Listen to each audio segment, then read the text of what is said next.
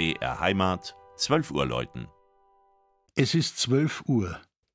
Das Mittagsläuten kommt heute von der evangelischen Pauluskirche im niederbayerischen Ergolding.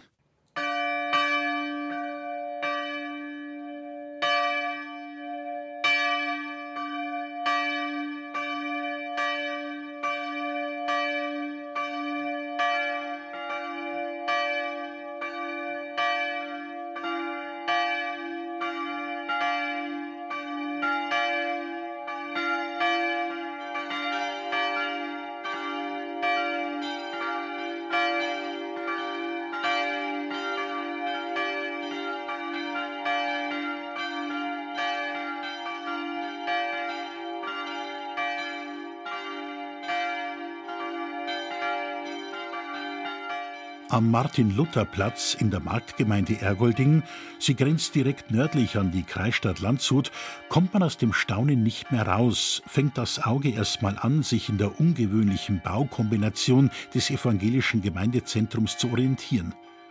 Inmitten einer nach wie vor protestantischen Diaspora-Region hat sich die seit 1976 eigenständige Pauluskirchengemeinde auch über Ergolding hinaus einen Namen gemacht.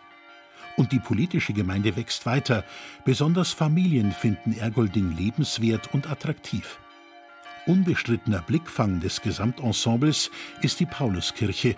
Ein futuristischer, zugleich aber Ruhe ausstrahlender Bau, gebaut 1988-89 nach Plänen des Landshuter Architekten Willi Zeilhofer. Stahl, Glas, Holz, Beton sind verarbeitet hypermodern auch die aufs Wesentliche reduzierte Innenausstattung. Holzbänke im Kreisrund ähnlich eines Hörsaals, die Prinzipalien Altar, Taufstein und Ambo in Holz und Metall kunstvoll gefertigt. Als Besucher fühlt man sich gleich wohl in der Pauluskirche, spürt schnell das spirituelle, auf Gemeinschaft zentrierte kommunikative Grundkonzept.